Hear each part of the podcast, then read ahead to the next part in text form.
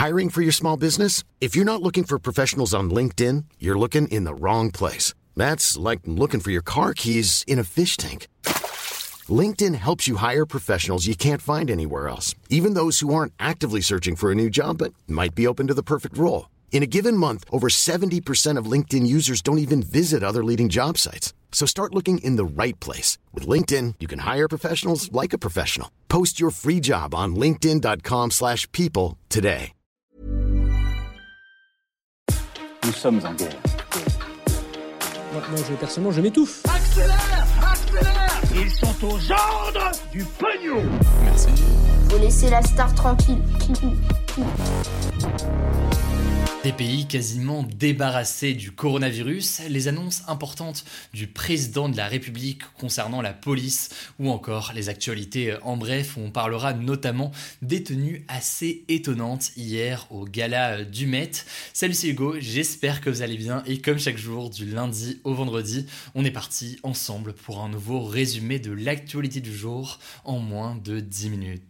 Et pour le premier sujet, on va donc parler des annonces du président de la République, Emmanuel Macron, concernant la sécurité et euh, les policiers en France. En fait, en février, le président français avait annoncé la création d'un Beauvau de la sécurité. Et je sais, dit comme ça, ça veut un peu rien dire, mais donc en gros, c'était une forme de consultation qui a pour but d'améliorer les conditions de travail des policiers, mais aussi euh, de mieux encadrer cette profession, notamment euh, suite aux nombreuses affaires de violence Et donc ce mardi, eh bien, Emmanuel Macron s'est exprimé depuis l'école de police de Roubaix pour annoncer un certain nombre de mesures. Et là, en l'occurrence, il y a une dizaine d'annonces au total, donc je vais pas toutes vous les donner euh, ici, sinon on est encore là euh, dans une heure, mais euh, je vais tout simplement vous résumer les principales. Alors, première annonce à retenir, Emmanuel Macron veut doubler en 10 ans le nombre de policiers et de gendarmes dans la rue.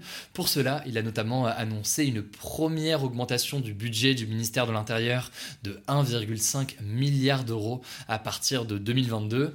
1,5 milliard d'euros, ça fait augmenter le budget du ministère de l'Intérieur d'environ 5%. Et donc ça ne permettra pas de doubler d'ici euh, l'année prochaine le nombre de policiers et de gendarmes dans la rue, mais c'est donc une première étape progressive vers cet objectif, en tout cas euh, affiché aujourd'hui par euh, le président. La deuxième annonce assez importante aujourd'hui, c'est la généralisation des dépôts de plaintes en ligne dès 2023. En gros, jusqu'ici, on ne pouvait remplir en ligne seulement ce que l'on appelle des pré-plaintes, euh, il était toujours impératif de se déplacer au commissariat de police pour euh, réellement porter plainte, quelle que soit d'ailleurs euh, la raison. Et donc, a priori, ce ne sera plus le cas dès 2023. Et dès 2023, on devrait avoir le choix entre aller au commissariat ou alors déposer plainte en ligne. Le but de cette mesure, c'est notamment de mieux prendre en charge les victimes pour que ce soit plus facile à faire, tout simplement, et notamment pour les femmes victimes de violences conjugales qui n'osent pas toujours ou alors ne peuvent pas toujours se rendre euh, au commissariat en raison de leur situation et pour qui donc une forme de premier dépôt de plainte en ligne pourrait permettre de euh, s'en sortir un peu mieux. Enfin pour terminer, eh bien Emmanuel Macron a annoncé plusieurs euh, mesures pour plus de transparence autour de l'encadrement des policiers et parmi les mesures est notamment le fait que les rapports de l'IGPN qui est donc la police des polices, ces rapports devront notamment être rendus publics et au-delà de ça, les membres du Parlement auront un certain regard sur cette police des polices euh, mieux la contrôler. Bref, là je vous ai fait vraiment un récap des annonces principales. Il y en a eu d'autres. On pourrait euh, citer aussi la nouvelle tenue pour euh, les policiers qui a été dévoilée par Europe 1 au moment où je tourne cette séquence. Certains ont salué les mesures, d'autres les ont jugées insuffisantes, que ce soit pour aider les policiers ou alors pour lutter contre les violences policières. quoi qu'il en soit, c'est donc des éléments assez importants. Ça me semblait essentiel de faire un petit point là-dessus. Et si vous voulez plus d'informations sur ce sujet, vous le savez, il y a des petits liens comme d'habitude en description. Alors on continue avec un deuxième sujet, vous l'avez vu dans le titre, c'est un sujet lié au coronavirus, alors qu'on n'a quasiment pas parlé du coronavirus hier, c'est un miracle, ça fait plaisir. Aujourd'hui on va en parler, vous allez le voir, on va en parler de façon positive. On va parler d'un pays qui a en quelque sorte vaincu le virus, puisqu'il n'applique plus aucune restriction sanitaire liée au Covid. En fait, il y a quelques jours, le Danemark a annoncé mettre fin à toutes les restrictions en lien avec euh, le coronavirus sur son territoire, en précisant d'ailleurs que l'épidémie était désormais sous contrôle et que le virus n'était plus une menace importante pour la société, et ce alors qu'il y a quand même encore quelques centaines de nouveaux cas par jour, mais euh, relativement peu de personnes hospitalisées. Alors mettre fin aux restrictions, qu'est-ce que ça veut dire concrètement? Eh bien euh, les Danois vont pouvoir retrouver réellement, complètement leur vie d'avant. Il n'y a plus de masques, ni en extérieur, ni en intérieur, plus besoin de sanitaire pour entrer dans les restaurants et les bars. Il n'y a pas non plus de jauge, plus de couvre-feu, et euh, même les boîtes de nuit qui étaient fermées depuis 18 mois ont rouvert sans aucune contrainte. Mais alors pourquoi est-ce que le gouvernement du Danemark a pris une telle décision assez radicale? Eh bien aujourd'hui 74% de la population est vaccinée au Danemark. C'est pas beaucoup plus que la France puisqu'en France on est à près de 70% euh, de la population qui est vaccinée. Mais en fait le paramètre important là à prendre en compte c'est que 96% des personnes vulnérables, donc euh, les résidents en maison de retraite ou encore les personnes de plus de 60 ans sont vaccinées.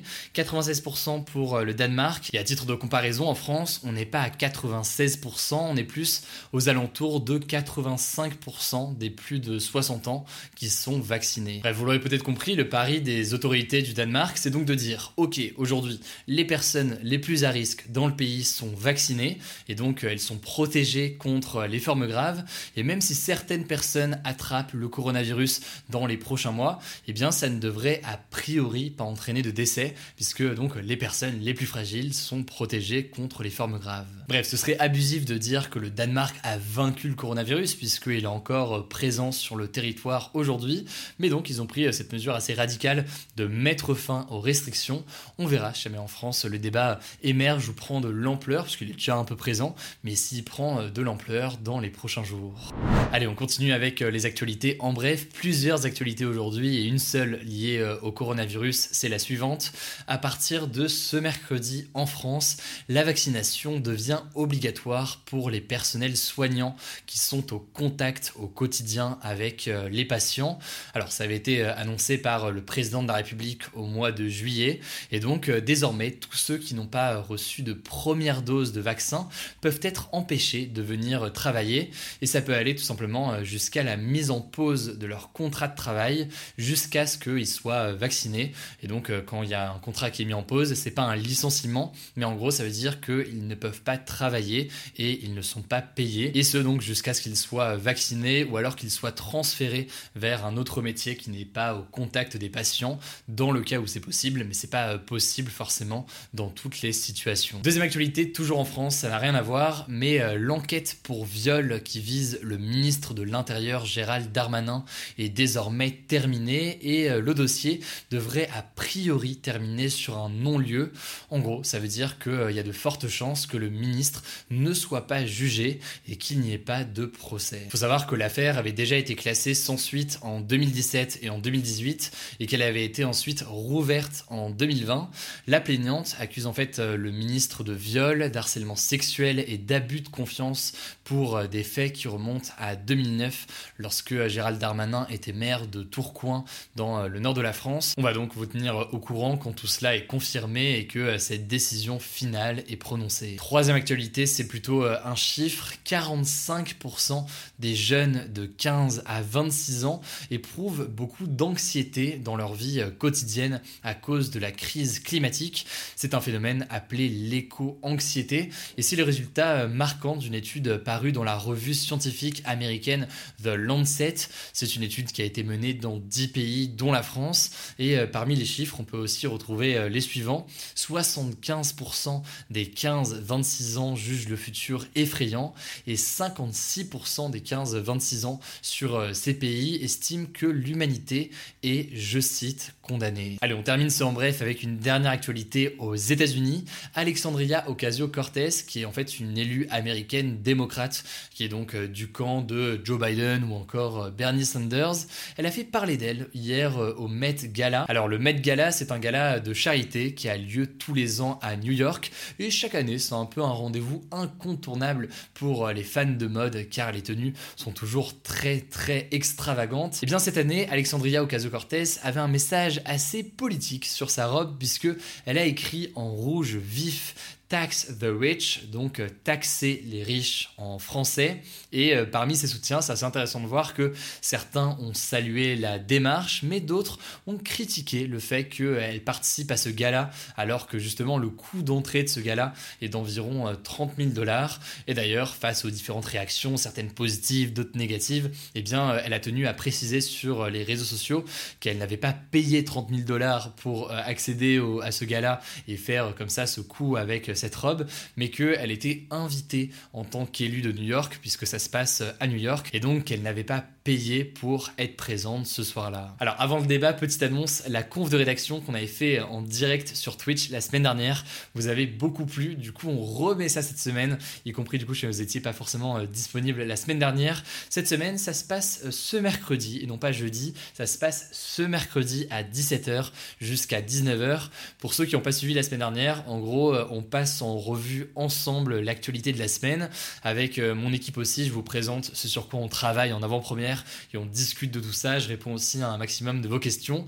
Du coup, ça se passe de 17h à 19h et euh, si jamais ça vous intéresse, le lien de la chaîne Twitch est directement en description. Pensez évidemment à suivre la chaîne pour ne pas rater le début du live. Voilà, c'est la fin de ce résumé de l'actualité du jour. Évidemment, pensez à vous abonner pour ne pas rater le suivant, quelle que soit d'ailleurs l'application que vous utilisez pour m'écouter. Rendez-vous aussi sur YouTube et sur Instagram pour d'autres contenus d'actualité exclusifs. Écoutez, je crois que j'ai tout dit. Prenez soin de vous et on se dit à très vite.